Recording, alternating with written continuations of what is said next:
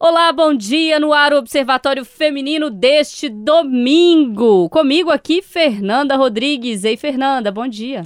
Bom dia, Alê. Bom dia para todo mundo que está na escuta. Pois é, vocês que estão aí na escuta, o assunto hoje é muito importante. Gestantes e mulheres com filhos recém-nascidos que vivem nas ruas de Belo Horizonte começaram a ser encaminhados por agentes da prefeitura para uma casa de acolhimento inaugurada no bairro Betânia, na região oeste aqui da capital. Ao todo, 20 mulheres vão poder morar no imóvel durante a gestação e puerpério, que é aquele período logo após a gestação. As mulheres terão acesso a outros serviços, projetos, benefícios e ao cadastro cadastro único para inclusão ou atualização, transferência de renda e demais políticas públicas, como saúde, esportes, cultura e lazer. Para a gente falar sobre esse assunto, quem está aqui hoje no Observatório Feminino é a secretária municipal de Assistência Social, Segurança Alimentar e Cidadania de Belo Horizonte, Maíra Colares. Ei, Maíra, bom dia. Olá, tudo bem? Queria cumprimentar vocês, agradecer o convite e também a todos os ouvintes e as ouvintes da Rádio Tatiaia. Maíra, vamos começar falando. É, eu dei um pouquinho aqui do que, que é esse projeto, mas eu acho que muita gente em casa está agora pensando: como assim? Mulher grávida, vivendo na rua, essa realidade está onde? Precisa de uma casa como essa? Eu queria te ouvir um pouco sobre isso. Que realidade é essa que a gente tem aqui em Belo Horizonte? Como é que a prefeitura chegou até essas mulheres e como que essas mulheres agora chegam até a prefeitura? Sim. Bom, é, a Prefeitura de Belo Horizonte tem tentado fazer serviços cada vez mais especializados no atendimento à população com trajetória de vida nas ruas, que estejam nas ruas, porque a gente percebe que é assim que a gente consegue criar vínculo com esse usuário, né, com essa pessoa que está vivendo ali nas ruas, e é assim que a gente consegue oferecer serviços cada vez com maior qualidade.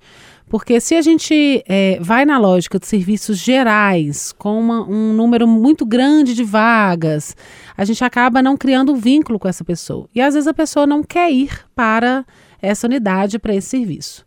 Então, a gente tem trabalhado muito com esses perfis específicos e a gente, nos últimos anos, tem investido em políticas para atendimento a mulheres. Então a gente criou é, o CIAN, que é o Centro Integrado de Atendimento à Mulher na região da Lagoinha. Né? A gente atende lá cerca de 150 mulheres. Né? Então é, é, um, é um número de mulheres que passam ali, que a gente vai observando essas demandas, se aproximando dessas mulheres, criando vínculo com elas, é, identificando a possibilidade de saída das ruas, a possibilidade de contato com as suas famílias. Né? Tem mulheres que estavam há seis meses, um ano, dois anos sem contato com a família. É, então, tem esse serviço. A gente criou também uma casa de acolhimento, é, uma unidade específica para mulheres, que é na modalidade de abrigo provisório. Então, também é um lugar de moradia. É uma casa que é um antigo hostel que tem 50 vagas, então também já é um serviço especializado. E a gente começou a identificar que quando a gente é, tem situações de mulheres que estejam grávidas ou naquele período logo depois do puerpério, é, quando né, a mulher tem o seu bebê, ela precisa de serviços mais especializados ainda. Não dá para a gente é, oferecer um atendimento de qualidade que vá construir ali um, um, um trabalho muito intensivo de cuidado, autocuidado dessa mulher e com seu bebê se a gente não tiver um serviço especializado. Então, a gente criou essa unidade agora. Né? É uma unidade que é numa casa, um, um imóvel da prefeitura. E é uma casa que tem uma área verde muito grande no entorno, né? E com uma equipe especializada, porque além da equipe multidisciplinar, né? Que são é, assistentes sociais, psicólogos, a gente tem também os educadores que ajudam no processo de cuidado. Então, é, o contato com essas mulheres acontece às vezes pelo serviço de abordagem social. Né? A gente tem serviços que atuam nas ruas de Belo Horizonte, nas nove regionais. A gente tem o consultório na rua, que é um serviço da saúde também, e a nossa rede de uma forma geral. E aí as equipes elas identificam essas mulheres. No caso, é, quando né, a gente identifica uma situação é, de gravidez, é, a gente intensifica a abordagem em relação ao pré-natal, né, a importância de se fazer é, um acompanhamento, para que a prefeitura não tenha é, um contato com essa mulher só quando ela chega na maternidade. Porque aí é o momento de nascimento do bebê. Né? Então a gente, a gente espera que essa mulher é, tenha fortalecido a sua capacidade protetiva né, para ela cuidar desse bebê, né, para que ela também tenha, neste momento de vida, uma oportunidade de reconstruir seu projeto de vida e superar é, a vida nas ruas. Né? Então, é um processo que vai desde o, a busca ativa ou a prevenção é, até esse momento, que é o momento da, da maternidade. A gente está falando desse projeto super necessário, mas a gente sabe das especificidades da mulher em situação de rua. Você já falou dessa equipe multidisciplinar, mas essa mulher geralmente, é, a exemplo também do que acontece com os homens que vivem em situação de rua, existe um histórico de dependência química, adoecimento mental, é, no caso da mulher, violência de todas as formas. É, muitas vezes essa gestação vai ser fruto de algum tipo de violência. É, então é um desafio muito grande quando a gente começa para pensar justamente sobre é, essas questões. Então, assim, está preparado para isso? Porque existe alguma parceria, por exemplo, com a justiça? No caso, se, se essa mãe foi vítima de algum tipo de violência e quiser entregar essa criança para adoção, é, funciona assim também? Sim.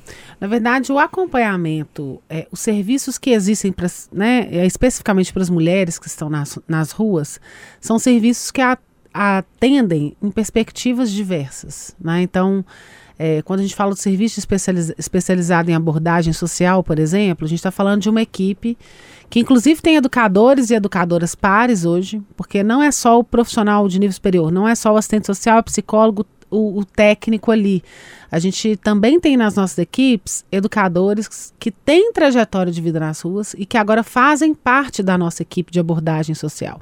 Assim como arte educadores, que a gente incorporou recentemente nas nossas equipes desde 2019 mais ou menos. Isso porque a gente busca qualificar a nossa abordagem a essas pessoas. Quando é, a pessoa está ali em situação de rua e a pandemia trouxe outros desafios e outro perfil de pessoas que estão nas ruas, muitas vezes, é, aquela pessoa ali também, ela tem um nível de desconfiança do poder público. Né? Eventualmente ela já passou por uma rede de atendimento, eventualmente ela, ela foi privada do seu direito. Né? Então, a, o nosso desafio primeiro é estabelecer o vínculo. E quando a gente fala de mulheres em situação de rua e serviços especializados, é porque tem demandas diferentes. Então, as mulheres que estão na, né, vivendo em situação de rua, é, elas vivem por situações que homens não vivem. Né? Então, é, ter o cuidado específico oferecer escuta e uma rede especializada para que a gente acesse a partir de um serviço. Então, a abordagem social, o centro de referência, o centro pop, são serviços que a gente busca esse primeiro vínculo com a mulher e a oportunidade da gente é, ter a confiança dela também, né, para que ela é, fale ali da situação em que ela vive para que a gente construa alternativas. E construir alternativas significa necessariamente oferecer políticas públicas diferentes. Então, a política de saúde é importante, de educação, de trabalho, emprego e renda, né, é, o próprio acolhimento e etc. E fazer a, a, a conexão entre outros órgãos públicos. Então, hoje, assim, a atuação com os órgãos de defesa de direitos é, e de justiça é muito próximo, numa perspectiva de proteção e de cuidado não na perspectiva, porque ela já teve é, é, é, o atendimento que a eventualmente a excluiu da sociedade. Então a gente tem trabalhado nessa perspectiva e a gente sempre trabalha com a perspectiva desta mulher. Né? Então, assim, se a mulher ela colocar ali que ela tem a intenção né, de colocar o seu bebê para adoção, por exemplo, ela vai ser atendida e será oferecida a ela o suporte como qualquer outra mulher que procurar esse, essa, esse caminho, vamos dizer assim. Mas muitas dessas mulheres, e a gente viveu uma fase muito difícil em Belo Horizonte, em que as maternidades eram tinham que comunicar diretamente à justiça quando chegava uma mulher lá é, para ter o bebê. Então, às vezes, elas não tinham nem oportunidade de proteção. Então, esse primeiro momento, o atendimento lá na maternidade, etc., é importante, né? Para que a gente construa isso com ela. Por isso que a busca ativa preventiva é importante. A gente não pode ter contato com essa mulher só quando ela chega na maternidade. Aí a gente já tem 30, 40% do jogo perdido. Né? A gente precisa de ter um, um, um caráter protetivo antes. Maíra, te ouvindo falar, eu fiquei com duas palavras martelando aqui na minha cabeça que são, para mim, as palavras-chave quando o assunto é população em situação de rua: desafio e exclusão. É, no mundo inteiro, né, se discute o desafio de como lidar com pessoas que estão morando nas ruas, é, como lidar com essa situação, como discutir essa situação, como tratar essas pessoas como cidadãos. É, e aí a exclusão é a grande chave da questão, porque socialmente, em diversos contextos, a gente aprende que a exclusão é o caminho natural do tratamento da população em situação de rua. É, nas matérias que a gente faz aqui na rádio, nas discussões que a gente tem, e eu me sinto confortável para falar sobre isso, porque a gente se dispôs a fazer um, um documentário sobre pessoas em situação de rua durante a pandemia, para dizer. É, todo mundo foi pedido para ficar em casa e essas pessoas que moram nas ruas, o que, que elas fazem, como é que elas vão ser atendidas nesse momento. E de muitas delas a gente ouviu é, é, esse, esse ponto que para mim é chave, a exclusão. Elas são excluídas como pessoas, como cidadãs, é, como pensantes, como é, donas de si, né? São pensadas apenas como pares da sociedade, são excluídas dos debates, excluídas de diversas coisas pela sociedade como, como um todo, né? E eu acho que esse é o grande desafio. E aí, quando é, eu te ouço sobre isso, eu queria te ouvir um pouco também sobre como que é pensar nessa lógica diferente da lógica da exclusão, porque a gente sabe que tem um caminhão de críticas por trás de tudo isso. Um caminhão de pessoas dizendo: não, mas eu pago o meu imposto. Por que, que aquela pessoa que mora na rua e que está envolvida com crime, porque o julgamento já é direto, né? Tá na rua, tá envolvida com crime. Por que, que ela tem o mesmo direito que eu? Por que, que a prefeitura tem que gastar um dinheiro para recuperar essa pessoa e não gasto dinheiro com uma outra pessoa? Por que, que eu, que pago imposto, tenho que aceitar porque o verbo é sempre aceitar, essa pessoa morando na porta da minha casa ou dormindo na marquise debaixo da porta do meu trabalho. Como é que você lida com essas questões à frente aí desse grande desafio da exclusão que você está à frente dele já tem alguns anos aí na prefeitura? Dá para quebrar um pouco esse tabu ou é socialmente muito difícil pela construção que a gente faz de quem são essas pessoas e como elas devem ser tratadas? Bom, é, Acho que são socialmente é muito difícil, mas é possível quebrar esse tabu. Assim, eu sempre acredito que é possível a gente, é, acho que primeiro assim, é mudar o nosso olhar e mudar a nossa forma de fazer. Né? Isso como sociedade como poder público. Então, o fenômeno da população em situação de rua é trazer para a porta da pessoa essa realidade. Né? São pessoas que é, não têm acesso muitas vezes a políticas públicas, são pessoas que muitas vezes romperam seus vínculos ali com suas famílias por uma determinada situação. É, e por outro lado, eu acredito, e já vi algumas pessoas falando disso e estudos apontando isso, e a gente recebe muitas pessoas que não necessariamente estão em situação de pobreza, mas que vêm de um rompimento de vínculo familiar. Às vezes pessoas, inclusive de famílias nobres, e que estão também em situação de rua. Então, esse fenômeno, quando bate na porta da pessoa, gera incômodo, né? Dos comerciantes, das pessoas e etc e tal. E, eu, e assim, de uma forma geral, a caridade ela é muito bem aceita pelas pessoas. E as pessoas, inclusive, é, promovem a caridade, né? acham que é importante a pessoa promover a, caridade, a caridade. mas questionam enquanto política pública. Né? É, política pública e, e o atendimento dessas pessoas é dever do Estado e é direito delas e não só delas, mas direito que todos, todos nós tenhamos uma sociedade justa e igualitária. Então, se a gente, e esse fenômeno do ponto de vista né, mundial e aqui em Belo Horizonte, etc., a gente tem visto, e você disse muito bem essa questão da exclusão e da participação, que é, enquanto a gente fizer políticas públicas, primeiro, achando que essa é só uma questão de assistência social, não é. Ela é uma questão que envolve diversas áreas. Envolve saúde, envolve educação, envolve trabalho, emprego e renda, envolve moradia. né? É, envolve cultura, envolve esportes. Então, primeiro é um, é um problema altamente complexo e as respostas serão complexas. E segundo, essa questão da escuta, de você entender quais são os serviços que de fato essas pessoas é, fariam a adesão. Então, um exemplo. Quando a gente chegou aqui em 2017, que a gente foi lá para os nossos serviços de atendimento à população de rua, é, há mais de uma década a gente não tinha ampliação desses serviços. Então eu acredito que é, é, mudar essa perspectiva é uma, é uma questão de cidadania, uma questão política no sentido que tudo na sociedade hoje é político, né? E de escolhas de romper com esses preconceitos, né? Ela também está ali consumindo serviços, né? Ela também está ali é, nas ruas e demandando atenção do Estado. Então, é, quando as pessoas falam isso, ah, eu pago meu IPTU e etc., eu pago meus impostos, né? Eu pago meus impostos, etc. E é por isso que existe o Estado. Né? O Estado ele precisa de atender as pessoas que mais precisam ali neste contexto. Né? Quando você fala aí de caridade, o que a gente percebeu nesse trabalho, é, estudando e fazendo documentário e ouvindo as pessoas, pesquisadores e tal, sobre essa população em situação de rua, é que muitas vezes, e aí não, não cabe aqui nenhum tipo de julgamento, mas eu acho que é uma questão cultural, quando você faz a caridade, é, você está querendo ali, às vezes, aquecer aquela pessoa que está na rua, dar uma comida, mas não existe um pensamento para além disso.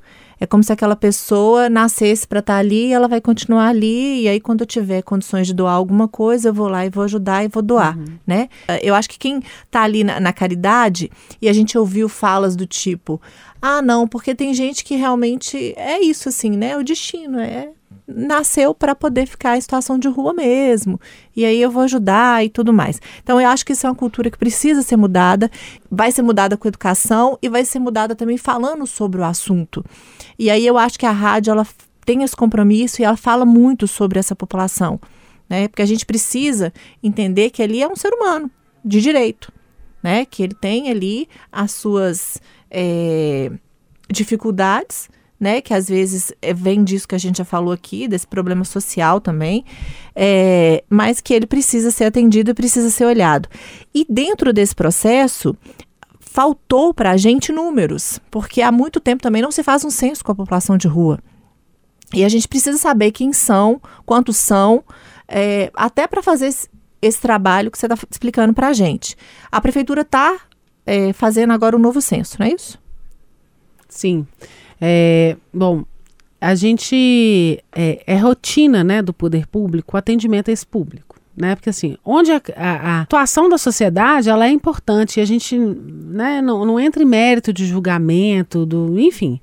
É, o poder público ele está ali, né, fazendo atendimento. Então hoje, é, do ponto de vista do atendimento à população em situação de rua, a gente tem inúmeras políticas que fazem atendimento na rua, na calçada, é, em equipamentos de referência, né, como o Centro de Referência População em Situação de Rua, as unidades de acolhimento, é, as equipes de abordagem, o consultório na rua, o BH de mão dadas, então tem uma série de serviços.